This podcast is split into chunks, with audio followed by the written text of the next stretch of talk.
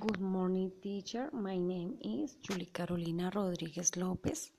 Spelling J U L Y C A R O L I N A R O D R L G U E C L O P E C.